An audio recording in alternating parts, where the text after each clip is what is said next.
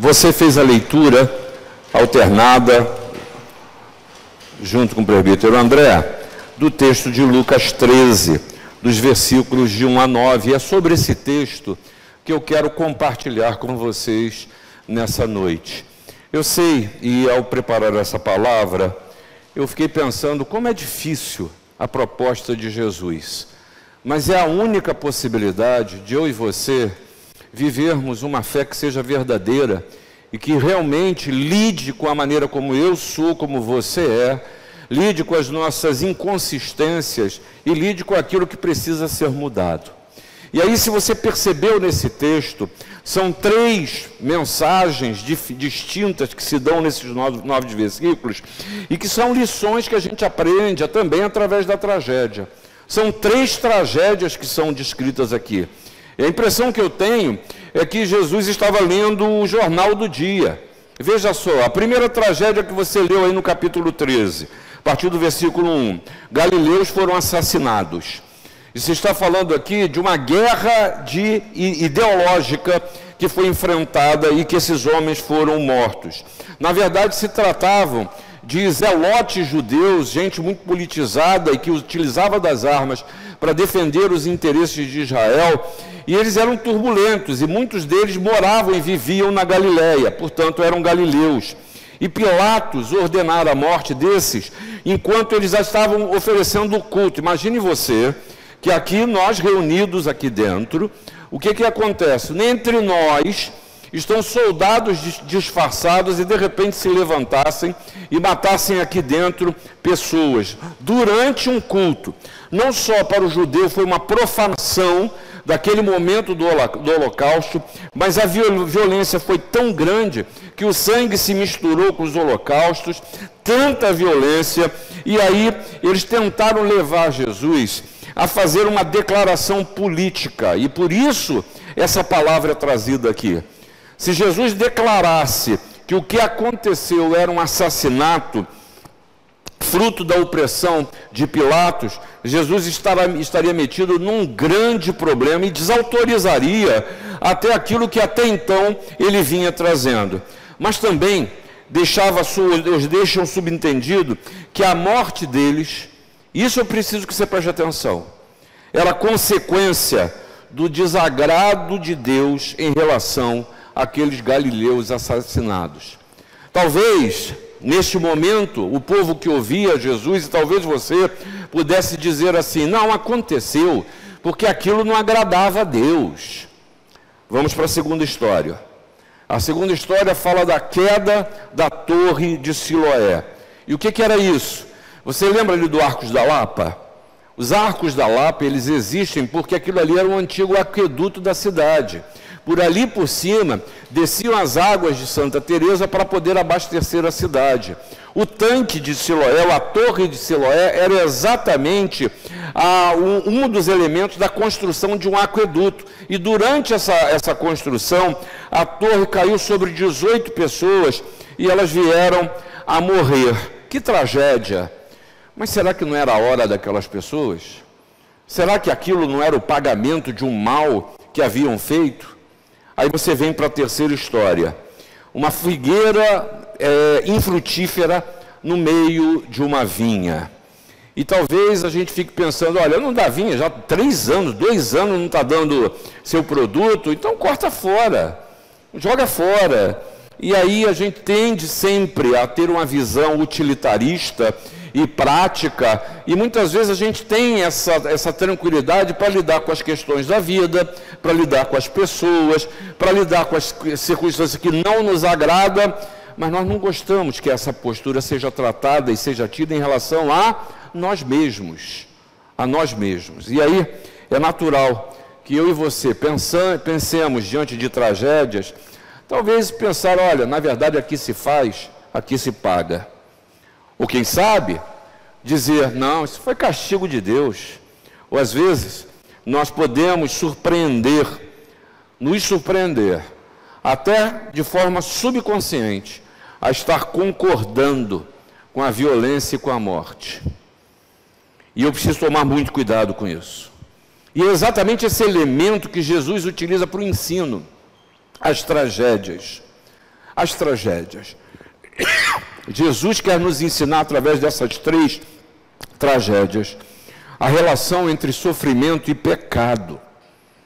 Sofrimento e pecado. Ele mostra nesses, nesses desastres uma advertência que todos nós precisamos nos lembrar.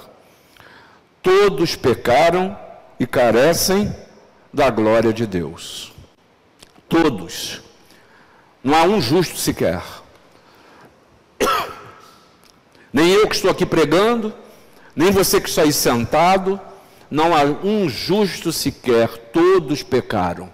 Mas a partir daí, Jesus nos traz uma mensagem que é uma mensagem de amor, de libertação, de consolo, mas também de muita verdade para a existência.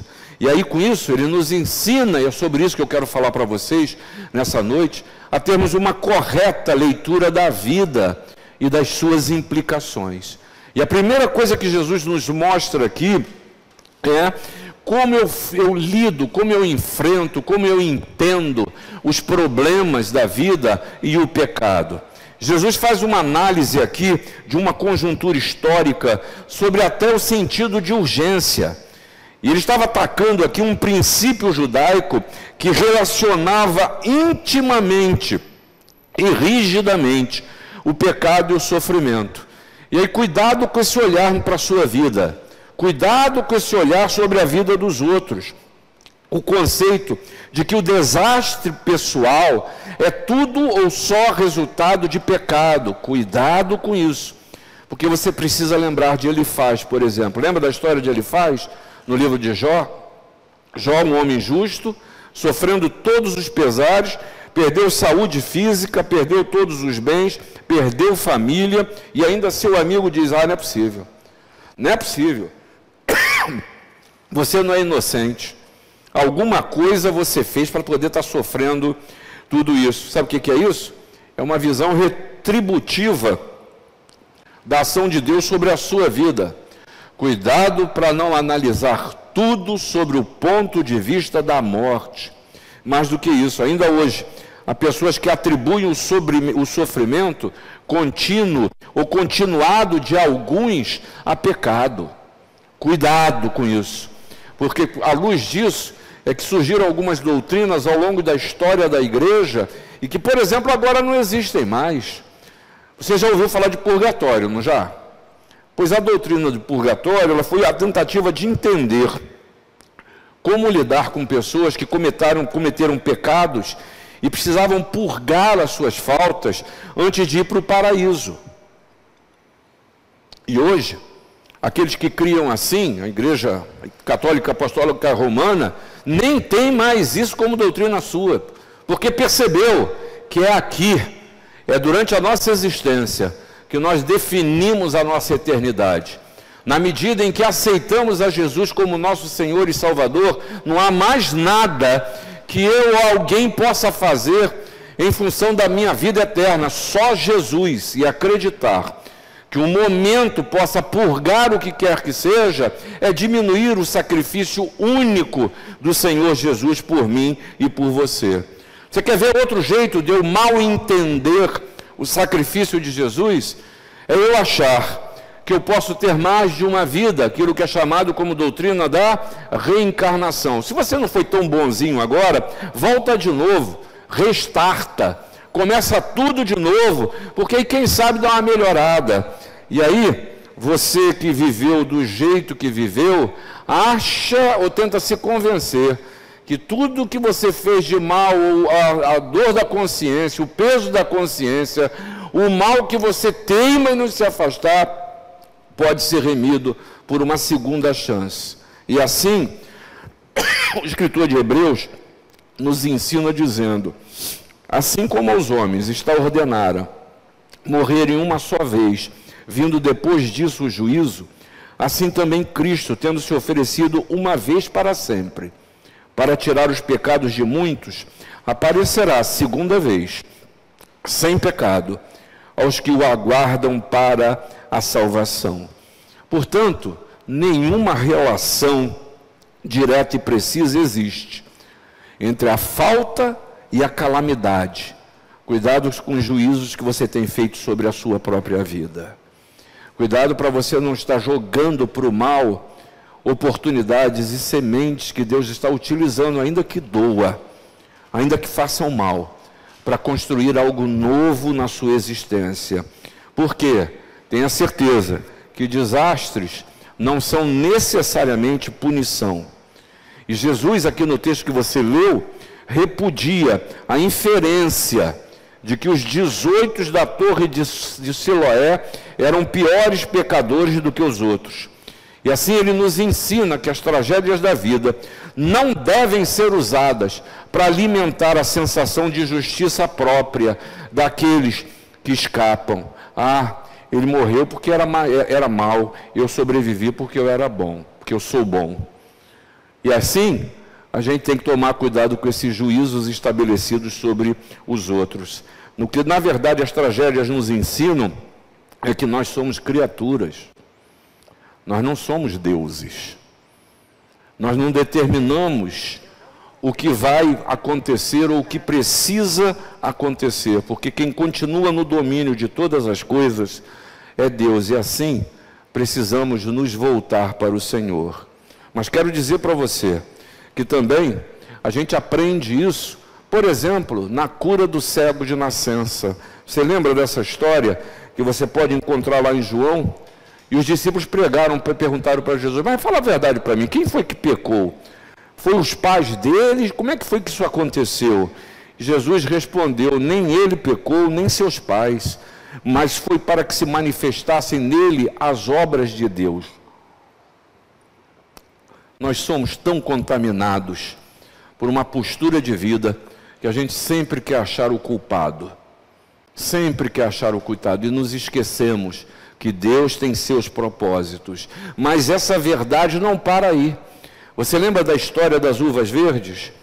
Porque antigamente havia um provérbio em Israel que dizia: os pais comeram uvas verdes e seus filhos embotaram os dentes. Mas a palavra de Deus ensina que a alma que pecar, esta morrerá. Por isso não existe filho de crente. Ou a famosa, filho de crente, crentinho é. Não, cada um de nós precisa considerar a sua própria vida diante de Deus. E é com isso eu preciso refletir se o meu relacionamento com Deus, como o Maurício muito bem expôs no momento de consagração, não está baseado num princípio que é equivocado o princípio da retribuição. Da retribuição.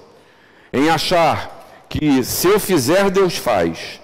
Se eu não fizer, Deus não faz. A relação com Deus não é uma relação de retribuição, mas é uma relação de amor. O problema é que quando eu penso e vejo assim, eu me sinto é desobrigado de lidar com Deus e suas coisas. Aí eu vou para o outro polo, em achar que Deus não tem expectativas a meu respeito, e Ele o tem. Ele quer ser ouvido, Ele quer me ouvir, Ele quer que eu considere a Ele como o norte da minha existência, porque é um Deus possessivo? Porque é um Deus autocentrado na nossa linguagem? Não. É porque é um Deus de amor. E Ele deseja fazer tudo para o nosso bem. Não foi isso que acabamos de cantar? Que tudo coopera para o meu bem. Porque Deus age dessa maneira. Quem não aproveita o tempo para produzir um arrependimento que seja sincero, não tem condições de lidar com as desgraças que a vida te reserva. E essa é a segunda coisa que Jesus está nos mostrando aqui. A necessidade de arrependimento. Jesus estava dizendo: vocês querem que eu condene o mal em Pilatos. Mas eu não estou falando com Pilatos. Ele nem está aqui. Eu estou falando é com vocês. Porque as forças do mal, do, do mal, meus irmãos, estão operando é no nosso movimento. É na maneira que eu e você nos portamos. A força da destruição, ela lida é na nossa existência. Cuidado para você não estar tá jogando toda a culpa do mal no Putin, na Rússia, e esquecer que a maldade do coração graça e pode, deve estar graçando por lá, mas graça aqui também no nosso meio. E a gente precisa estar atento aos males que nos cercam. E a gente precisa, é, na verdade, produzir um arrependimento sincero no nosso coração, porque senão a soberba da vida nos conduz à destruição. Na verdade, o que Jesus está destacando aqui é que o problema não são os galileus mortos, o problema não é a torre, o problema nem é essa tal dessa vinha. O problema é que se vocês, meu povo, continuarem na mesma direção, o desastre e a morte é a conclusão. Para onde você caminha é caminho de destruição. Aí você vai ver lá no versículo 2, na história dos, do, do, dos galileus. Pensais que esses galileus eram mais pecadores do que todos os outros galileus por terem padecido isso? Vocês estão equivocados. Na história da torre de Siloé, no versículo 4, Jesus diz: Ou cuidais que aqueles 18 sobre os quais desabou a torre e os matou eram mais culpados que todos os outros habitantes de Jerusalém? Lê do engano. Versículo 9: Com a figueira, se vier dar fruto, bem está, se não, mandarás cortá-la. Não são essas circunstâncias, mas o Senhor está de olho no nosso coração. Porque se eu e você não mudarmos a maneira de pensar, que transforma a maneira de agir, isso pode nos conduzir à destruição. Por isso essa palavra é tão, é tão importante. Arrependimento.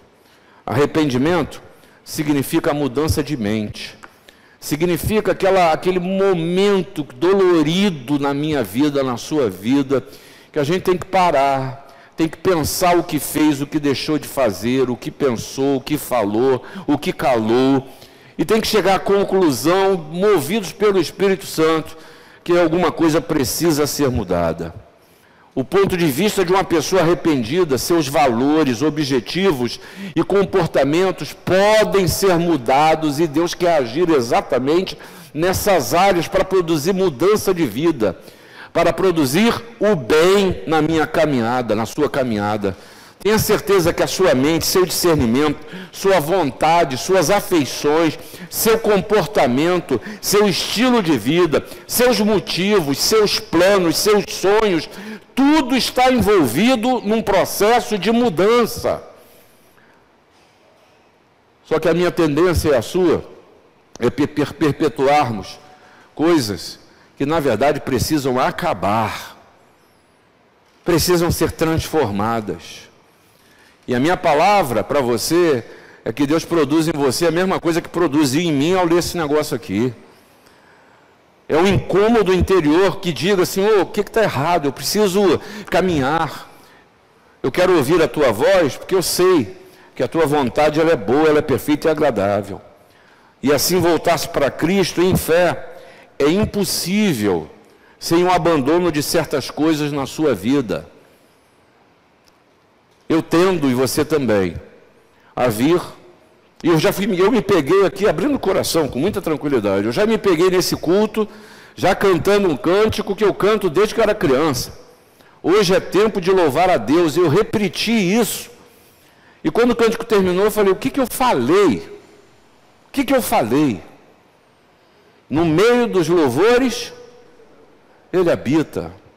Minha cabeça está tão longe daquilo que eu vim fazer.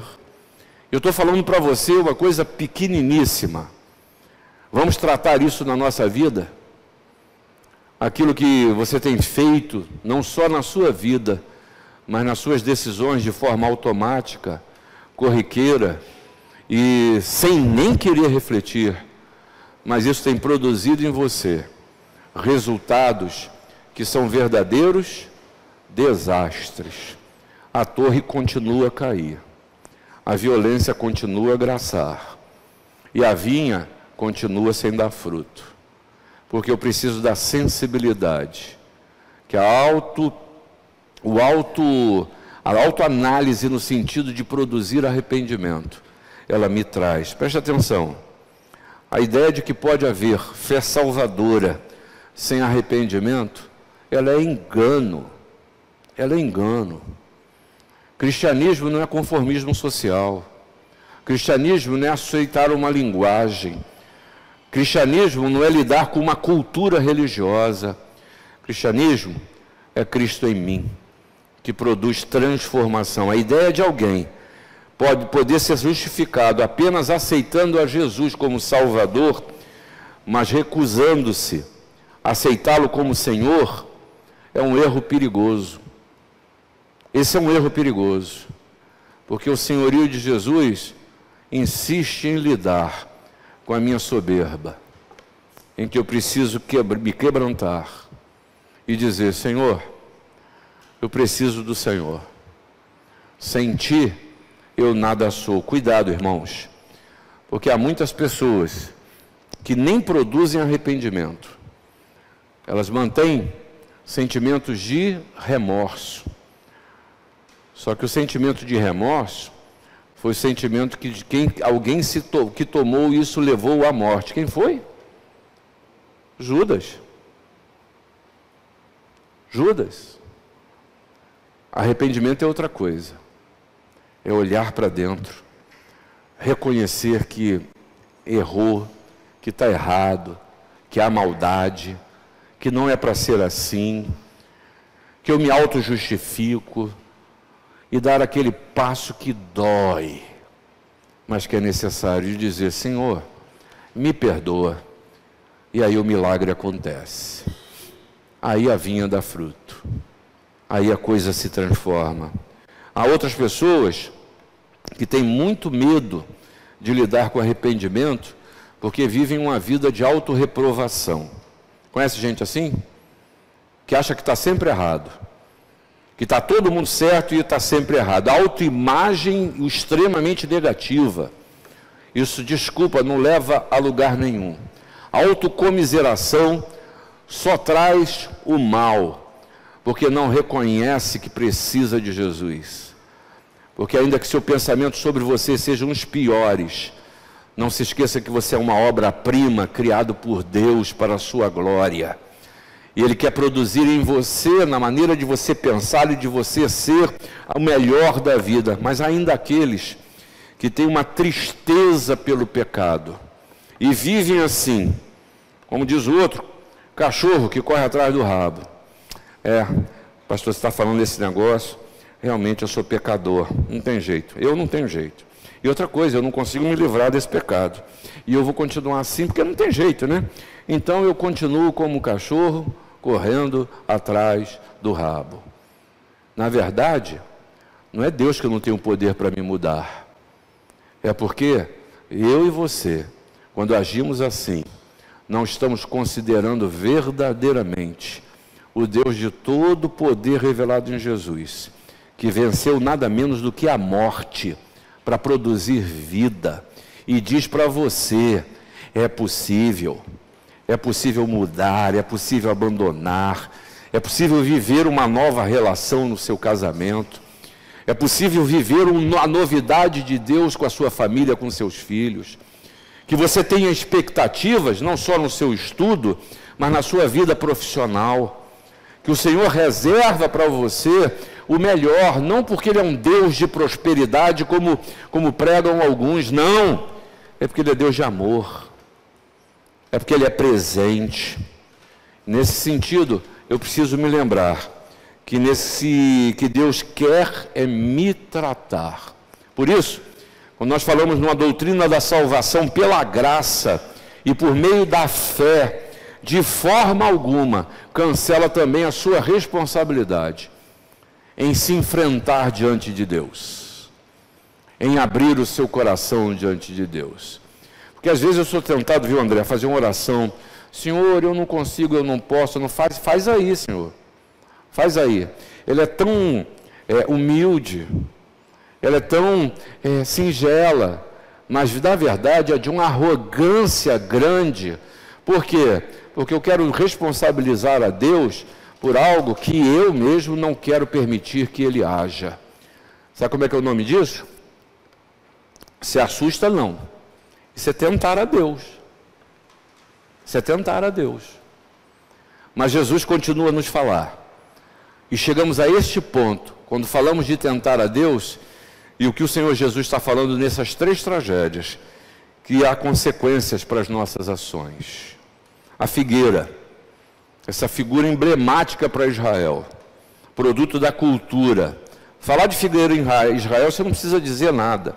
Você não precisava falar do terreno, você não precisava falar como planta, você não precisava falar das estações, como cuidar, como colher o figo.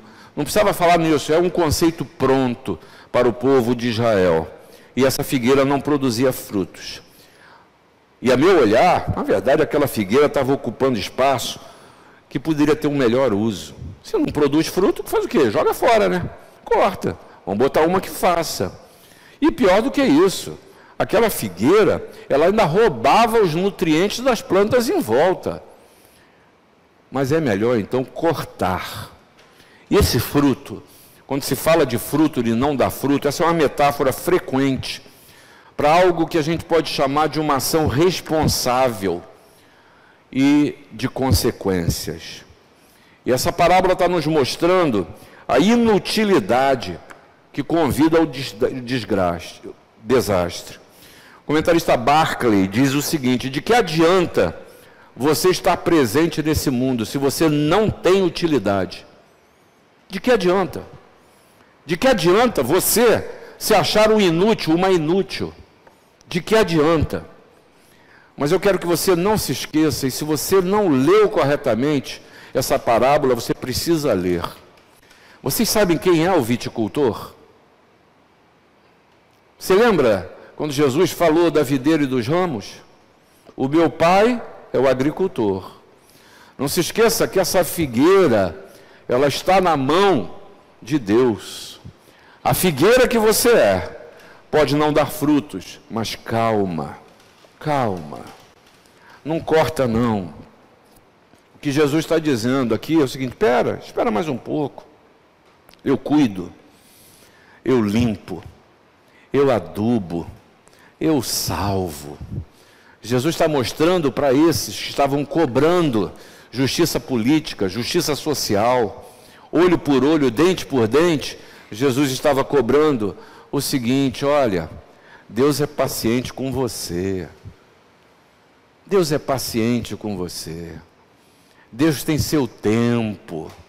Deixa Ele agir. Não queira cortar aquilo que Deus ainda está cuidando. Deus ainda está tratando. Se o que você espera ainda não chegou, é porque não está no tempo. Deixa Deus lidar.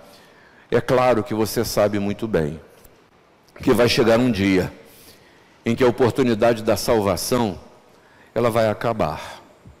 Ela vai acabar. Por isso você encontra na palavra de Deus em Isaías: buscai ao Senhor enquanto se pode achar. Invocai-o enquanto está perto. Deixa o perverso seu caminho, o iníquo os seus pensamentos. Converta-se ao Senhor que se compadecerá de vós. E volte-se para o nosso Deus, porque é rico em perdoar.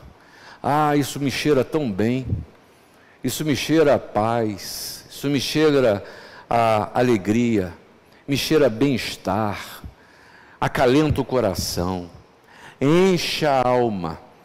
O próprio Deus que diz: Vinde a mim, todos vós, que estáis cansados e sobrecarregados, e eu vos aliviarei. E é assim que o Senhor faz. Repare que Jesus teve o cuidado nessa parábola da figueira em dizer: Espera, calma, calma. Calma, primeiro eu vou escavar ao redor, eu vou cortar a grama, eu vou tirar a erva daninha, eu preciso remover todas as razões que têm gerado esterilidades.